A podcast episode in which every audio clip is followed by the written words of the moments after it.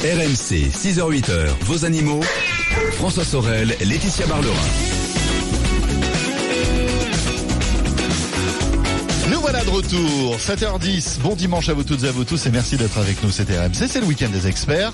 À partir de 8h, l'automobile avec Jean-Luc Moreau, comme chaque dimanche, 8h, 10h. Mais pour l'instant, euh, nous sommes au cœur de notre rendez-vous animaux avec Laetitia Barlerin, notre vétérinaire. Tout à l'heure, nous découvrirons la finale du trophée du meilleur chat qui a eu lieu hier après-midi au Salon de l'Agriculture. On parle de Eh chats oui. au Salon de l'Agriculture aussi, Il y a un Laetitia. concours agricole des chats. Eh bien, On dites-moi. connaissait les vaches et les moutons et les cochons. Mais il y a aussi des chats. Il y a aussi les chats. Bah oui, il faut le Voilà. savoir. Et puis on découvrira le, le, le make-off en fait, en quelque sorte, du documentaire Muriel Robin et Chiny sur la terre des bonobos tout à l'heure aussi. Voilà, on aura Chani qui est le fondateur de la- de l'association Calawette au téléphone. Voilà. Euh, et puis bien sûr vos questions animaux au 32 16. Dans un instant, Laetitia, on découvrira un chien étonnant qui arrive à détecter les fuites de gaz. Oui, Ça c'est fou quand même. bah, c'est très utile. Mais bien sûr, bien sûr. Euh, mais auparavant, on va découvrir cette grande course de chiens de traîneau qui s'appelle le Lécarode. Là, les carottes. Ou la Lécarode, pardon. C'est mieux. et nous sommes avec le docteur Dominique Grandjean, qui est professeur à l'école nationale vétérinaire d'Alfort, fondateur et directeur de course de la Lécarode. C'est donc cette course de chien de traîneau qui va débuter le 11 mars, c'est-à-dire euh, samedi prochain, jusqu'au 19 mars en Savoie. Bonjour Dominique, merci d'être avec nous. Bonjour, bonjour, bonjour, bonjour Dominique. Alors, elle va débuter donc samedi à Bonneval-sur-Arc et Bessan. Alors c'est 34 attelages, voire 50, hein, j'ai entendu en coulisses, qui vont euh, qui vont partir. Ce sont quand même des attelages parmi les meilleurs du monde. Il y a plus de 600 chiens, c'est ça Ouais. Euh, Alors, présentez-nous là les carottes. Bah, c'est une course euh, qui est relativement nouvelle, hein, puisqu'on a fait une édition zéro en 2015 et puis la première édition euh, l'année dernière. L'année dernière, on avait une, une vingtaine d'attelages, donc on monte en puissance. Ce qui est un bon signe parce que ça veut dire que les, les mushers sont intéressés et en règle générale, ils vont sur les courses qui, euh, euh, qui un ne sont pas dangereuses et qui deux euh, sont intéressantes pour eux au plan euh, ludique parce qu'il n'y a pas de- d'argent à gagner sur notre sur notre course. Ils aiment bien la France, hein, les Alpes. Ils aiment bien la France, ils aiment bien les Alpes et surtout, je crois, le- le- les choix de stations et de pistes qu'on a pu faire, parce que ce qui est ce qui est fondamental dans une course de, de traîneau à chiens, d'abord, c'est que les chiens prennent leurs pieds. Et pour que les chiens soient heureux, il faut que les pistes euh, soient de qualité et qu'elles correspondent euh, à ce pourquoi ils sont faits. Alors justement, on parle de bien-être, bien-être, santé des chiens. C'est quelque chose qui est, primordial aussi dans, cette course. C'est c'est un peu le souci au quotidien. Oui, je crois que euh, là encore, c'est euh, quand on parle compétition, on peut pas empêcher euh, l'être humain de vouloir euh, systématiquement gagner, alors que ce soit un trophée, une médaille, de l'argent, que sais-je. Euh, donc pour nous, il est, il est essentiel en fait de, de, de maintenir le respect des chiens de façon à ce que l'esprit de compétition existe, certes, parce que c'est un sport. Ces chiens sont des sportifs de haut niveau, mais en même temps, on veut pas faire tout et n'importe quoi. Et ça passe par quoi, ce respect? Ça passe par euh, par un règlement très carré d'abord. Ça passe ensuite par une équipe de, de vétérinaires euh, présents 24/24. J'ai toujours géré les choses comme ça sur toutes les les courses dont j'ai eu l'occasion de m'occuper depuis maintenant, mon Dieu, 35 ans. Euh, et, et, et à partir du moment où on a en plus des vétérinaires qui sont compétents, qui sont investis dans le sport, qui ont la confiance des des concurrents, tout ça se passe dans la joie et la bonne humeur et on n'a pas de problème. Alors, je sais que si de- vous, vous vous dites que vous respectez les chiens, ce qui est très bien, et vous respectez la nature, ça veut dire quoi? Ça veut dire que quand on fait une course de, de, de chiens de traîneau, on peut euh, couper les arbres ou euh, embêter les animaux sauvages? Ça, ça veut non, dire non, je crois que mais personne n'imagine la difficulté qu'il peut y avoir dans un pays comme la France à monter une, une compétition de ce type. Euh, on va sur euh, sur sept sites euh, différents. Sur ces sites, on a des zones dites Natura 2000, des zones de protection de nature, des, des parcs nationaux, et donc il faut, faire très attention déjà à ne pas euh, pénétrer sur ces territoires-là. Et très sincèrement, c'est pas marqué à l'entrée. Hein, vous avez... voilà. Euh, donc il y a des tétras, il y a tout un tas de- de- d'animaux sauvages, donc on fait attention à ça, ce qui veut dire le moins de machines possible, bien évidemment. Donc euh, on travaille avec euh, les gens du cru pour pour respecter ces, règles-là, pas d'hélicoptères, pas de choses comme ça. Donc euh, euh, voilà, c'est respecter la nature, c'est finalement euh, faire en sorte que au niveau d'une course comme celle-là, bah, il y ait les chiens qui passent avec les traîneaux et des humains, mais euh, le moins de mécanique possible.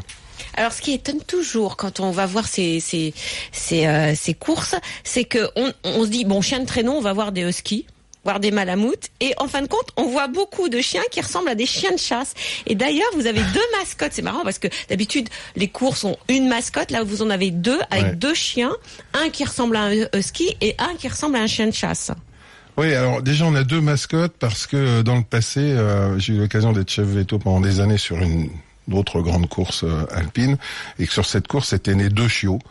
Et, et cette course s'appelait à l'époque l'Alpirode et les deux chiots avaient été, Alpi, avaient été appelés euh, Alpi et Rod. Alors comme on a recréé les carodes, eh ben on s'est dit les mascottes on va les appeler Leka et Rod.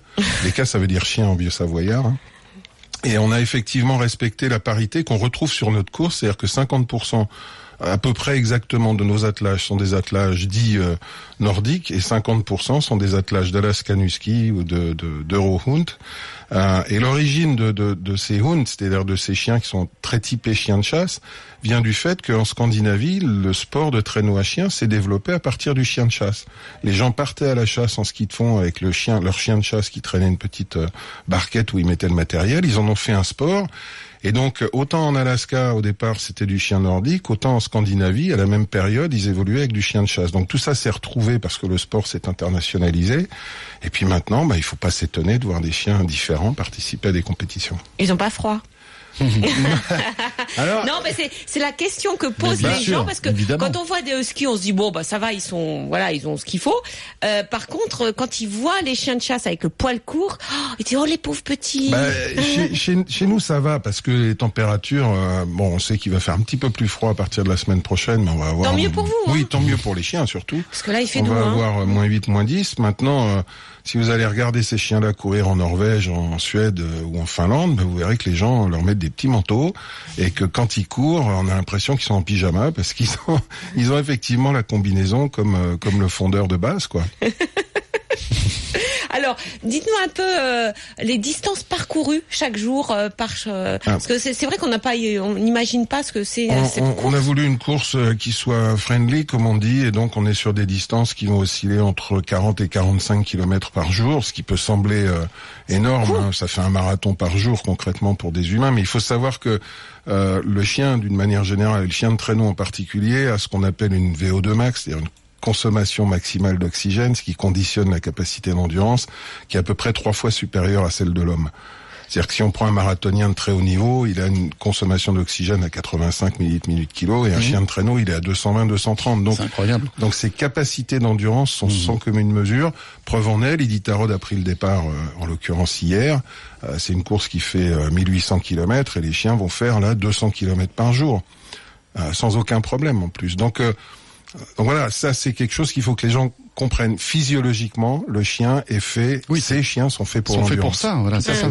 Et ce qui est étonnant quand on regarde le départ d'une course, c'est que les chiens, ils veulent y aller. quoi. Ouais, C'est- ouais, ouais, ouais. c'est- et d'ailleurs, ils sont déçus s'ils sont pas euh, pris dans l'attelage du jour. euh, ils, ils sont, c'est c'est incroyable parce qu'ils poussent, ils poussent, ils poussent Ouais, euh, sur la ligne de départ. C'est C'est des, des questions auxquelles on, on- on répond souvent. J'ai encore ce matin un tôt là, répondu à quelques questions sur notre page Facebook Les Caronnes, là, que je vous invite à aller aimer. à Bien sûr. liker, comme on Attention, ça s'écrit dit. L-E-2-K-A-R-O-D, hein, voilà. Et donc, euh, donc les gens disent mais est-ce qu'ils sont, est-ce qu'ils sont euh, malheureux? Et, et très franchement, on a fait des études, hein, euh, parce qu'on en profite aussi pour essayer de faire avancer un petit peu la, la science ou la connaissance de ces chiens, pour pour parfaitement démontrer que le stress entre guillemets euh, subi par les chiens de traîneau était très très très inférieur à celui d'un Yorkshire qui reste tout seul euh, toute la journée dans un appartement. Hein. Donc euh, non mais il, Oui, il c'est faut que les gens en soient en soient convaincus. Ces chiens sont heureux quand ils courent. Et, et la meilleure façon de, de le démontrer, bah, c'est de regarder un départ. Alors justement, si on veut euh, euh, voir cette cour, alors il faut se rendre cette semaine en, semaine, en, en Savoie.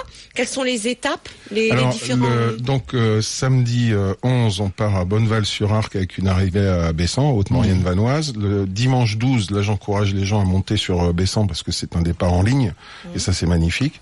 Le 13, on est à Bramant, toujours en Haute-Maurienne.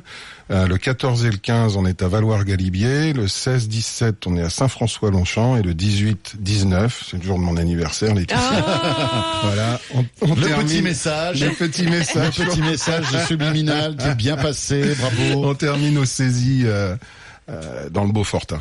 Voilà. Parfait, merci Et puis il y aura des animations pour, euh, ben, bien sûr, les- le public. Hein, aussi. Oui, alors on fait un truc euh, vraiment bien aussi sur euh, sur Bessan, c'est que pour la première fois, on va on va lancer en fait dans le cadre de la fédération française euh, la discipline handisport. Euh, Et donc on a on a aménagé, euh, c'est pas facile, on a trouvé des gens qui nous ont aidés à aménager des traîneaux pour faire en sorte que que des handicapés moteurs soient autonomes sur le traîneau et on va faire démonstration du fait que des handicapés peuvent faire du traîneau à chien. Merci beaucoup Dominique. Merci. Alors restez avec nous parce qu'on va parler de, de Oui. chiens qui vous intéressent. Ah. Des chiens qui détectent Les Ah, fuites de oui. gaz. les fuites de gaz. On va parler des, des chiens détecteurs et peut-être dire un mot aussi sur les chiens détecteurs de cancer. Il est 7h20, c'est RMC, c'est le week-end des experts. Les animaux, à tout de suite. RMC 6h-8h, vos animaux.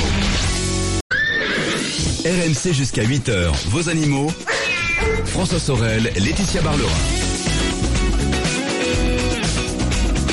Voilà, 7h21, nous sommes de retour. C'est le week-end des experts et c'est les animaux. Bon dimanche à vous toutes et à vous tous. Euh, dans un instant, la météo, les infos de 7h30. Laetitia, on va maintenant découvrir, euh, franchement, quelque chose de passionnant. Un chien qui arriverait à détecter les fuites de gaz. Eh oui, c'est un malinois. Comme par hasard, c'est un peu le, le- la Ferrari des chiens quand même les Malinois. hein. Et ça, euh, je pense que Dominique et Sidi Drissi, qui était aussi avec nous, euh, le dira. Ce, euh, Sidi, vous êtes dirigeant d'une entreprise de plomberie, d'électricité et de chauffage Bonjour. à Melun. Bonjour. Bonjour. Bonjour. Et vous avez un chien, un malinois, et même une malinoise, puisqu'il s'agit d'une chienne qui s'appelle Ila, qui est capable de détecter les fuites de gaz. Alors c'est quand même très intéressant pour votre travail. Alors comment est née l'idée de dresser un chien pour détecter les fuites de gaz? Bah, en fait, euh, ce qui s'est passé, c'est que en fait, je suis un ancien agent de chez GRDF, donc euh, Gaz de France. J'étais responsable de, de réseau sur la commune de donc, Melun et Savigny-le-Temple. Et euh, ce qui s'est passé, c'est que à plusieurs reprises, on mettait des temps, euh, mais euh, exaspérants de, de trouver la la Bah, fuite de gaz en fait. Et Mais vous avez dit- des, des, Il y a des, des- outils pour ça, des, des détecteurs. détecteurs Oui, effectivement, il y a des détecteurs, il y a des, il y a, il y a des véhicules, mais euh, ils sont, ils sont très très loin euh, d'être aussi performants que le, le flair du chien. D'accord. Et euh, donc euh, j'en ai parlé à plusieurs collègues. Au début, on, on marionnait. hein, vous savez comment que les idées naissent. Hein. Je vais pas vous apprendre euh, tout ça. Et euh, ce qui s'est passé, c'est que je me suis donné euh, donc euh, quatre ans pour mettre ça en place. Euh, j'ai travaillé à peu près 20 heures par semaine et au jour d'aujourd'hui, bah, euh, j'ai des résultats euh, qui sont pratiquement à 100%. On va dire que quand avec GRDF on cherchait une fuite, on mettait à peu près entre 7 et 10 jours. Avec ILA, on met entre, on va dire entre 10 et 15 minutes. Donc euh, ça a vraiment, ça a vraiment vraiment rien à voir. Et Euh, euh, le, le choix du malinois est, est Ah bah, un en- choix raisonné? Euh, en fait, ouais, tout à fait, parce que bon, comme vous l'avez dit tout à l'heure, le, le Malinois est, on va dire, la Formule 1 des chiens. Hein, et euh, ce qui se passe, c'est que euh, le Malinois aime, aime vraiment travailler. Je veux dire, il est, il est en demande permanent. Et peu importe l'heure. euh, C'est un jeu pour elle? Ah bah c'est un jeu, c'est c'est tout à fait. euh, en fait, euh, elle son but c'est de c'est de rendre fier son maître.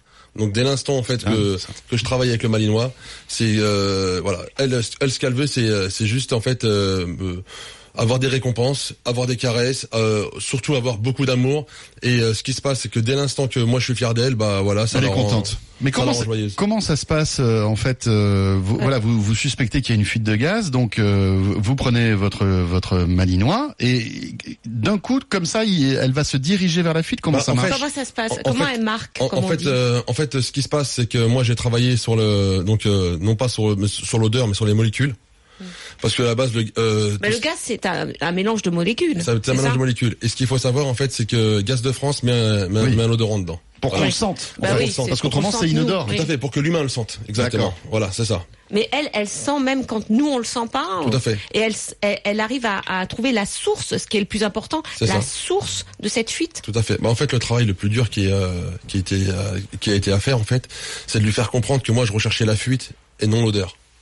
Donc, si vous préférez, au début, on, on a fait euh, donc plusieurs essais et euh, elle s'est arrêtée sur des euh, sur des odeurs, mais on n'était pas à 100% gaz. Et moi, ce qui m'intéressait, c'était la, la provenance. Mais le problème, c'est que c'est souvent des canalisations qui sont enterrées. Et oui. Donc, euh, dès l'instant que le chien marque, euh, à savoir que nous, il faut qu'on creuse. Donc, euh, Oui, il faut qu'il marque bien, hein, parce que sinon vous allez faire beaucoup Tout de trous dans le jardin. Voilà, vous, vous avez tout compris. Mais généralement, euh, on va dire euh, sur 10 tests, elle en a réussi 8, euh, mais haut la main, à une vitesse. euh, Elle, elle marque comment? Bah en fait, euh, soit je, je- soit je lui demande d'aboyer, ou soit je lui demande de se coucher. D'accord. Et suivant ce que je lui demande, bah en fait, euh, elle agite elle. Et donc, elle- quand elle sent la, la source du, du, du- de, de la fuite, Ouais. elle s'arrête ou elle, aboie Ou elle aboie, ouais. et elle vous montre. euh, Tout simplement, en fait, je lui dis, là, cherche, cherche et aboie. Donc, euh, elle cherche et elle aboie. Sinon, je dis cherche et coucher. Elle cherche et elle se couche. Et donc, ça veut dire que la fuite, en fait, euh, elle est, on va dire, sur un périmètre en- entre 1 mètre et 2 mètres par rapport à là où elle gratte. Est-ce qu'une fois euh, vous êtes intervenu pour autre chose, pas pour une fuite, et qu'elle l'a marqué, enfin qu'elle elle vous a étonné parce qu'en fin de compte, elle a senti qu'il y avait un problème? Bah, le problème, en fait, c'est que dès l'instant qu'on se balade dans la rue, elle est tellement habituée à, en fait, à, à chercher des fuites de gaz que ça devient un automatisme. C'est vrai Ouais. Donc euh, le problème c'est que dès l'instant qu'il y a une, une moindre fuite ou même euh, rien qu'une molécule qui se balade, bah forcément elle marque et elle gratte. Et elle, elle marque souvent parce qu'il y a souvent des fuites. De... Parce qu'à Paris, il y a pas, pas mal de de- d'immeubles avec des, du gaz. Hein. Non, le problème, le problème, c'est qu'il y a énormément, énormément de fuites. On, on se rend pas Ah compte bon? euh, sur le réseau. Voilà, bah, vu les canalisations, vu l'âge qu'ils ont, euh, à savoir qu'entre le chaud et le froid, les canalisations travaillent, donc ça crée, ça crée énormément, énormément de fuites. Et, euh, ce que je voudrais dire, ce que je mettrais surtout en avant, c'est que donc moi j'avais euh, cinq personnes en recherche de fuite chez GRDF et on utilisait voilà beaucoup de produits euh, assez chimiques pour rechercher des fuites, Ah. Des appareils, euh, je veux dire, euh, qui coûtent euh, honnêtement très très très cher. Voilà, il y a des véhicules de recherche, ça demande du personnel. Et ce que je comprends pas alors aujourd'hui, c'est qu'on peut on peut on peut travailler euh, avec un chien qui nous rapporte énormément de résultats. Et en plus de ça, qui, Qui est euh, fiable. qui est fiable et qui euh, et qui ne fait rien pour l'environnement. C'est surtout ça mon Qui est écologique. qui est Ouais, mais c'est vrai. très, très très Mais ils sont pas intéressés euh, à Gaz de France par ces chiens-là? Euh, euh, le problème c'est que j'ai eu un contact, euh, j'aurais aimé, j'aurais aimé, euh, j'aurais aimé travailler avec eux et euh, malheureusement euh, ils Non, m'ont m'ont jamais rappelé, voilà. Et là j'ai un contact en fait qui vient qui vient de l'étranger. Moi je suis je suis français, j'aurais aimé exploiter ça en France.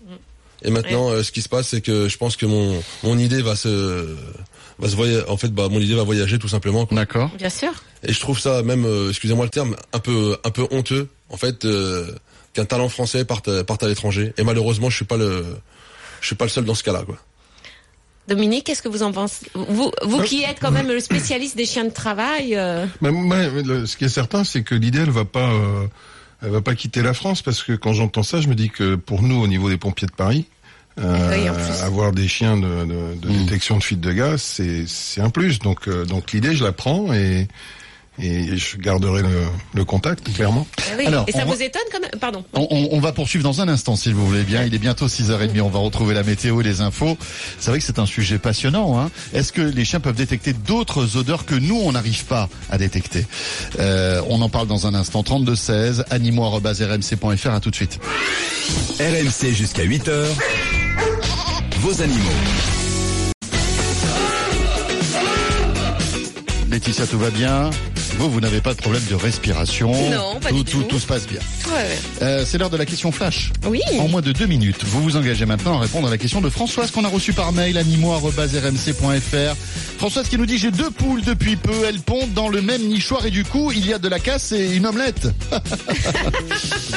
Comment faire pour que chacune ponde dans un nichoir différent, Laetitia Eh ben, euh, je sais pas moi. Faut Ça, c'est de la question, mettre, hein. euh, faut, faut mettre de- une poêle euh, dans le nichoir et Oui. après direct sur le feu avec de, un petit peu d'herbe, un petit peu de fromage. euh, C'est ça. Hein? D'accord. Bon, ouais, c'est bien. Merci Laetitia. Bonne Alors, question. faut, que souvent, euh, les, les poules, elles ont ce, ce réflexe euh, un petit peu atavique de, de pondre dans le même nichoir. Elles veulent absolument, alors bah, Être du à coup, côté. Voilà, être dans le même nichoir et de pondre là où l'autre a pondu. Alors euh, c'est normal, donc ne vous inquiétez pas. Vous pouvez en mettre d'autres nichoirs pour qu'elles aillent autre part. Mais le problème n'est pas là. Le problème est pourquoi les œufs cassent. Ah, Alors, soit ils cassent parce qu'il n'y a pas assez de paille dans le nichoir. Mhm. Donc, du coup, ça tombe sur quelque chose de dur et Et oui. soit parce que la coquille est trop fine et du coup ça veut dire qu'elle manque de calcium. Mhm. Donc il va falloir leur donner un complément minéral et vitaminé pris chez votre le vétérinaire pour euh, pour leur donner du calcium ou alors des coquilles d'huîtres broyées.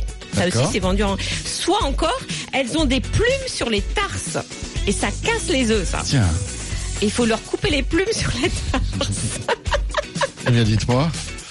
Faut pas se tromper de plumes. C'est ça le compliqué. C'est ça ce qui non, est c'est les compliqué. plumes qu'il y a sur les pattes, hein. Sur les pattes. doigts, voilà. D'accord. Hein, il y a, il y des, des plumes, des, des- des races qui sont avec des plumes, et le problème c'est qu'elles cassent les œufs. D'accord. si on fait tout ça, tout va bien. Tout va bien. Eh bien voilà, écoutez, euh, maintenant vous êtes incollable sur les poules tout comme nous. 3216 animaux@rmc.fr. N'hésitez pas à nous appeler. À tout de suite. RMC, c'est au 32-16 45 centimes la minute. et au 732-16 65 centimes par envoi, plus prix du SMS. RMC, 6h-8h, vos animaux. François Sorel, Laetitia Barlerin.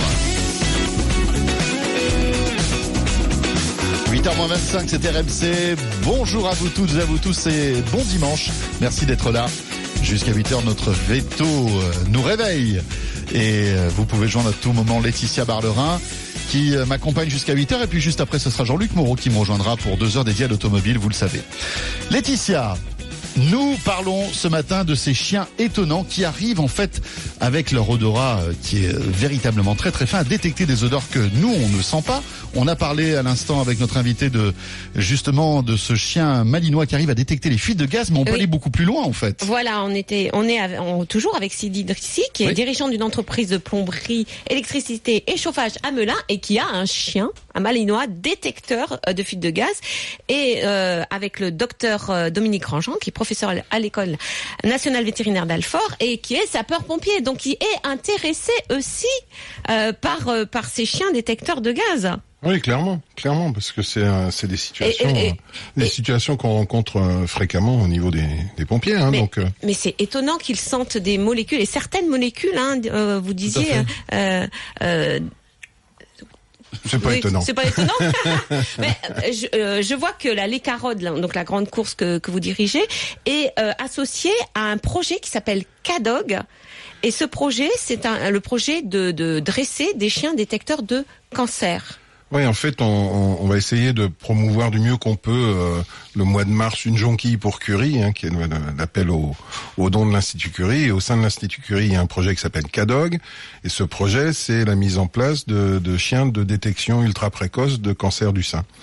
Et ils ont donné des, Euh, mais des- les résultats, premiers euh, résultats cette, cette semaine. On a 100% Première de de succès 130 femmes et, et volontaires et, et 100% de succès, mais c'est pas pour surprenant. le cancer du sein, hein, je précise. Pour le cancer du sein, la difficulté pour le cancer du sein, en fait, c'est que c'est qu'il faut que le chien soit capable de dépister en fait une, une odeur qui est, une spécifique. odeur, mm. Oui, oui, tout à fait. C'est-à-dire qu'il y a des molécules qui sont produites par le, le processus tumoral, mais que ça passe en transcutané, donc Mhm. que ça ressorte au niveau de la sueur. Par contre, on sait, on a déjà euh, l'hôpital Tenon, là, il y a, il y a depuis 5-6 ans, avait deux chiens de l'armée de l'air qui avaient été formés au dépistage précoce des cancers de la prostate, euh, en leur faisant euh, euh, sniffer, comme on dit, de, de, de l'urine, et ça marche. Euh, Nous, on a un essai au niveau de l'école vétérinaire d'Alfort sur le dépistage des cancers du côlon, mais qu'on mène au Liban parce que euh, alors, on va pas, je vais faire dans le politiquement incorrect, mais les, les lobbies euh, médicaux euh, analytiques sont quand même très durs à, à combattre dans notre pays. Hein.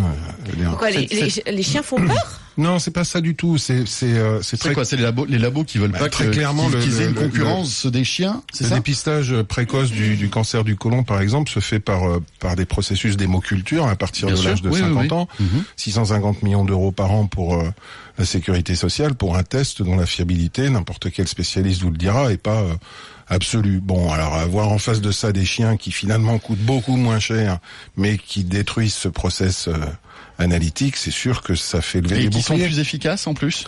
Mais oui, parce que parce que C'est quoi C'est des- c'est des- c'est- du 100% ou euh, on est tout proche de 100%. Je- Dans euh, les analyses, euh, euh, fonction des chiens de détecteurs de cancer, parce qu'il y a beaucoup de cancers Ouais. qui sont détectés par les chiens, à chaque fois on est entre 88 et 98 voire dingue. 100 Oui. pour euh, pour le test Mais cette semaine. Si on prend le, si on prend ce qui fonctionne au quotidien depuis des années, c'est-à-dire le dépistage d'explosifs euh, euh, dans les bagages, le chien est, est- est- est- Oui, oui, enfin, je veux dire, les résultats obtenus par le chien sont sans commune mesure avec toutes les machines qu'on pourrait mettre en place et qui coûtent des millions et des millions d'euros.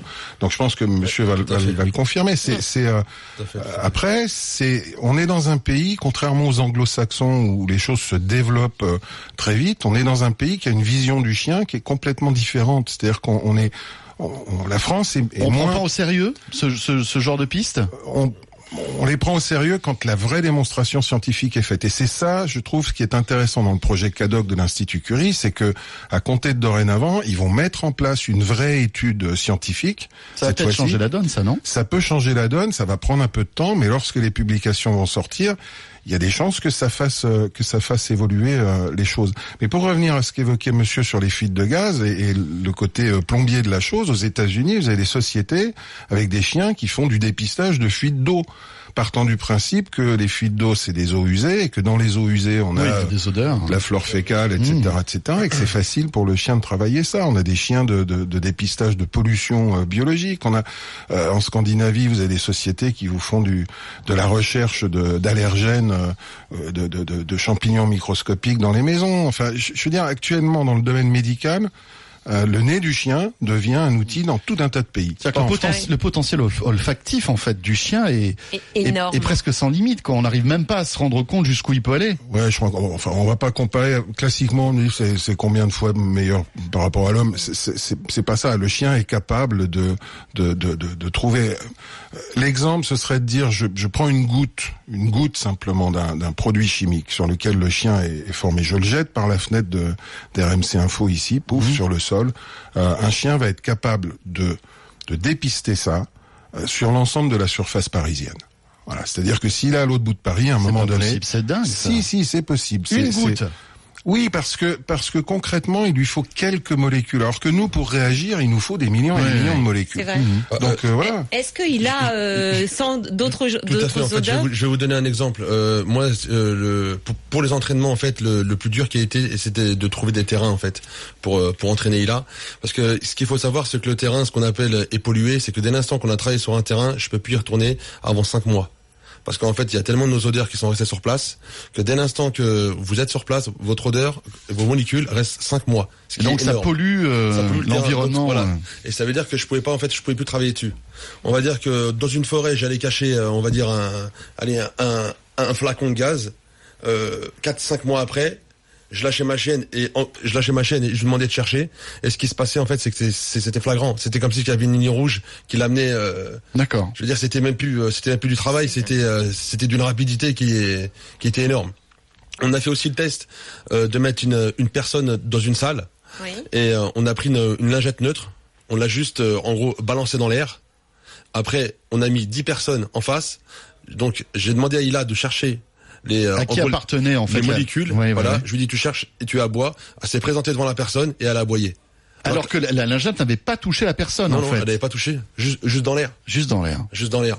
Et ce qu'il faut savoir en fait, c'est que moi, euh, comment j'ai eu mon, mon plus gros déclic, c'est qu'on fait plus confiance à la technologie aujourd'hui, et c'est ça qui me rend dingue, qu'à la nature. Ce qu'il faut savoir, c'est qu'on a des millions de satellites qui valent des millions, euh, Des je veux dire euh, des milliards, qui sont qui sont dans l'espace, et malheureusement le tsunami, personne l'a vu. Par contre, les animaux, ils sont remontés. Donc excusez-moi le terme, mais euh, moi je serais, je serais même d'avis que même dans les écoles, qu'il y ait des classes nature et qu'il y ait tout ça qui revienne, parce que on a énormément, mais énormément de choses à apprendre de la nature. On est à des milliers et milliers de kilomètres de la technologie qui est aujourd'hui. Pour moi, la, la, techno, la technologie d'aujourd'hui, à par rapport à la nature, est, est ridicule. D'accord. Passionnant tout ça. hein. Si vous m'y autorisez juste en 30 secondes pour aller dans le sens de monsieur, hein, on, on parle du chien aussi et de la médecine. Euh, dans les pays pauvres, dans les pays en voie de développement, eh bien, il y a déjà de l'applicatif qui est en place. C'est-à-dire que si vous allez au Mozambique ou dans ces pays-là, en Angola, il y a beaucoup de tuberculose.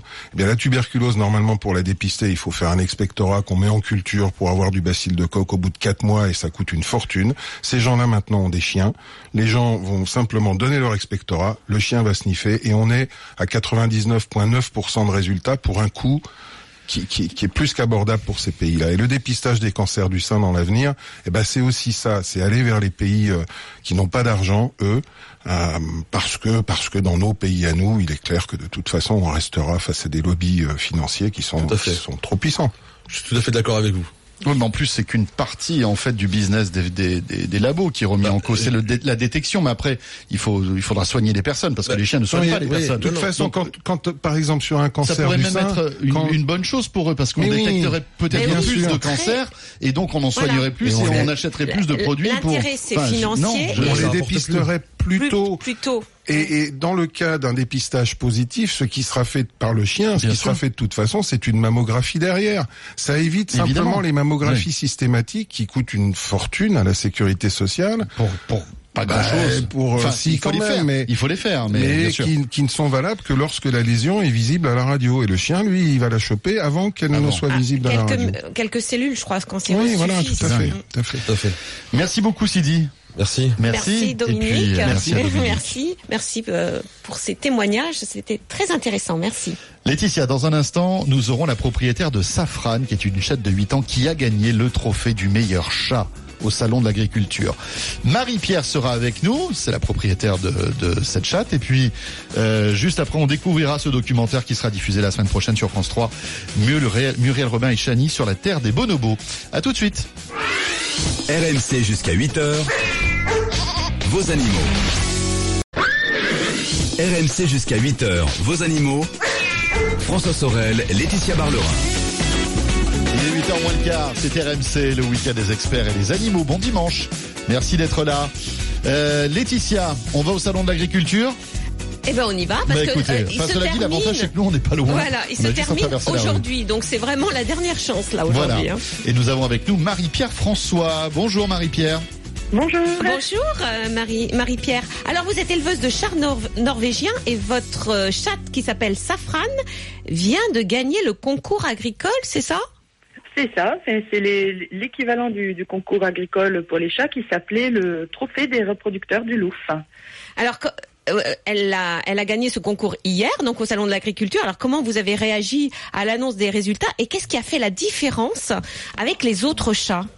Bah, J'étais très contente et très fière de ma minette, hein, bien sûr, hein, parce que c'est- c'est quand même quelque chose d'assez exceptionnel de, de gagner ce, ce trophée sur, sur le salon de l'agriculture en plus. Hein, c'est la Ah oui. première fois que c'était la première fois que c'était organisé pour les chats et hum, ça, ça, ça regroupait des chats non seulement qui étaient beaux mais qui en plus euh, avaient des, des qualités de santé et de descendance. Hein. C'était pas juste un concours de beauté.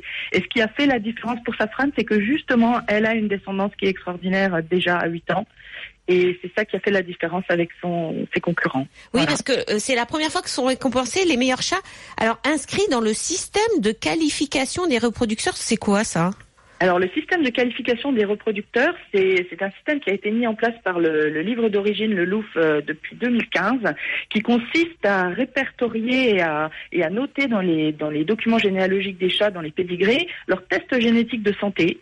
Donc, Mhm. euh, si- s'ils sont atteints par des maladies génétiques, hein, euh, enfin, ou plutôt s'ils ne sont pas atteints, hein, ce qui est le but quand même, Oui. euh, leur, leur filiation génétique, donc être sûr que leurs parents sont bien leurs parents, et, et également le, leur Ah bon, pourquoi il y a des ben, disons que si, si vous avez un- si on vous dit que votre chat, euh, ses, pa- ses parents sont négatifs pour telle maladie, mais que vous n'êtes pas sûr que ses parents sont ses parents, vous n'êtes pas sûr que le test Ah. il est vraiment ça veut- négatif. vous faites quoi Des tests de paternité, des tests Ouais. ADN Des tests de filiation ADN. Ouais. Ah. En fait, c'est- une garantie supplémentaire, on va dire. Hein.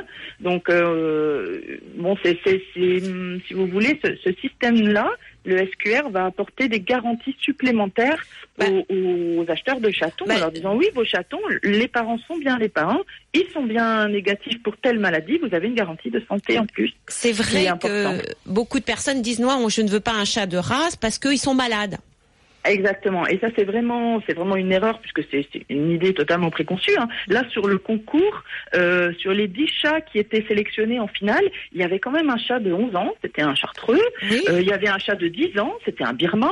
Euh, Safran, elle a 8 ans. Enfin, il y avait des chats qui étaient vraiment d'un âge tout à fait, euh, à- pas avancé, mais enfin correct, hein, et absolument pas fragile, dépistés pour les maladies génétiques, leur descendance tout à fait saine aussi. Donc je pense que ça apporte justement un petit changement par, Oui. par rapport aux, aux acheteurs qui pensent que le chat de race est fragile, et ça n'est pas le cas.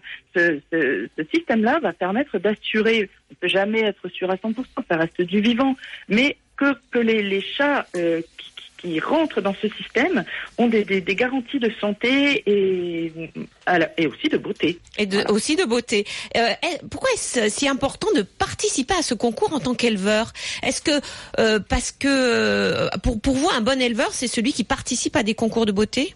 Non, pas du tout. Je, je pense que c'est celui qui essaie de promouvoir sa race et de promouvoir une race saine et belle dans le standard. Ça passe par les concours parce que euh, il faut garder à l'esprit quel est le standard de la race et quand on n'est jamais confronté à des à des juges qui vont vous dire votre chat il a tel défaut, les races perdent leur qualité morphologique. Donc si on veut garder un chartreux qui ressemble à un chartreux, un norvégien qui va avoir un bonnet droit, euh, des pattes costauds, un profil droit, il faut qu'un moment, il y ait des comparaisons avec d'autres chats pour qu'on se rende compte soi-même comment évoluent nos chats et qu'on sélectionne les bons. Euh, ce n'est pas du tout obligatoire. C'est une démarche totalement volontaire.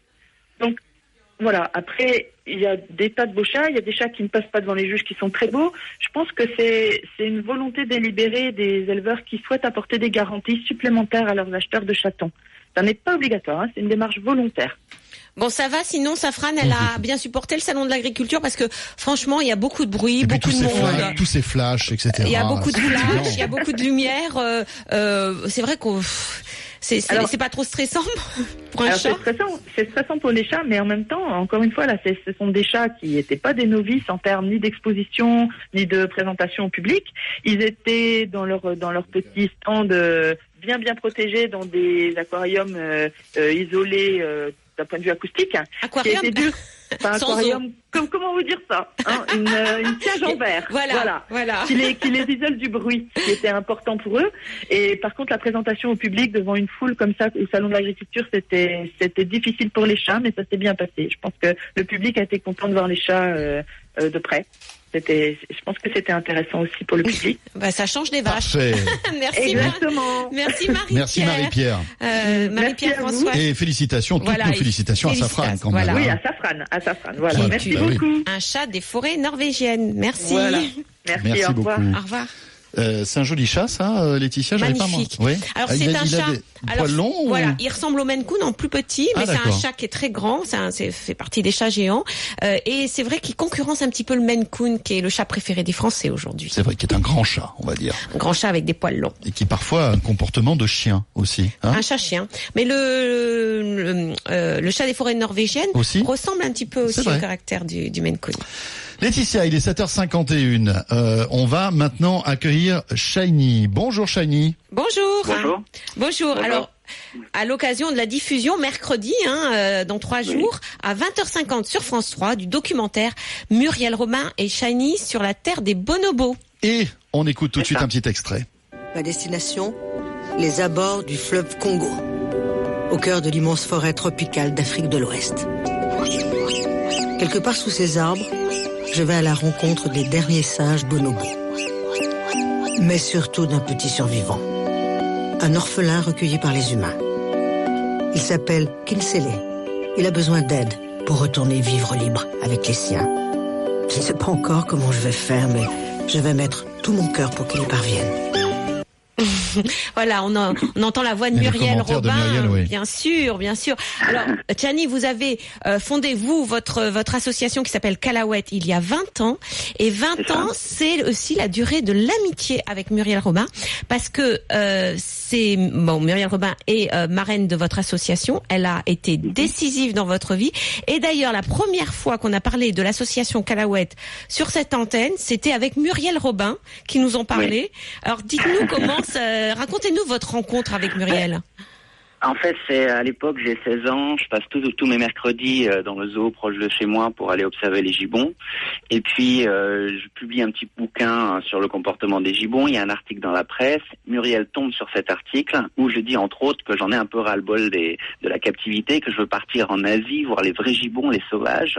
Donc elle décide d'appeler mon, mon, mon éditeur pour euh, avoir mon numéro de téléphone et un jour je rentre du lycée, euh, le téléphone sonne, c'est Muriel qui me dit euh, eh bien j'ai lu un article sur toi, tu veux partir sauver les gibbons, eh bien tu pars, je vais t'aider et je serai toujours là. Et c'est comme ça que moi à ce moment-là, donc elle me donne des ailes et puis surtout je raccroche le téléphone et je me dis si des choses comme ça peuvent arriver, je n'ai plus besoin d'avoir peur en l'avenir, il faut que je fonce. Et elle m'a donné cette force-là. Et puis elle est d'une très très grande fidélité puisque 20 ans plus tard, elle est toujours là à veiller au grain. Alors, elle peut être quand même fière de votre parcours, hein, parce qu'à l'époque, donc, vous aviez 16 ans. Aujourd'hui, vous êtes à la tête d'une association qui est reconnue mondialement. Euh, vous avez le plus grand projet de réhabilitation des gibbons au monde. Euh, Oui. Elle est venue plusieurs fois vous voir en Indonésie? Elle n'est pas encore venue. Non Non, elle n'est pas encore, venue. Donc, euh, c'est, c'est, ça en est devenu une petite plaisanterie parce que moi, je l'attends depuis, depuis juste 20 ans, quoi. Et euh, il faut que par le biais de cette nouvelle émission sur France 3, on se retrouve au Congo, pas du tout Au en Congo, Indonésie, oui. et sur les bonobos. Donc, c'était un, un petit côté rigolo, mais je perds pas espoir. J'espère la voir arriver un jour débouler à l'improviste euh, à Bornéo. Oh, elle viendra un jour, j'en suis sûr. Oui, oui, oui, je perds pas espoir.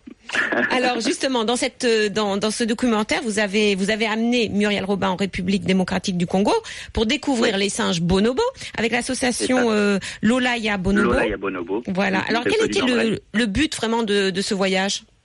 Le, but de, ce voyage, c'est évidemment dans le cadre de cette émission, c'est de, porter un regard un petit peu nouveau sur la problématique de la sauvegarde des animaux sauvages et de, la nature. En fait, bon là, on s'intéresse aux bonobos avec un, format qui est léger.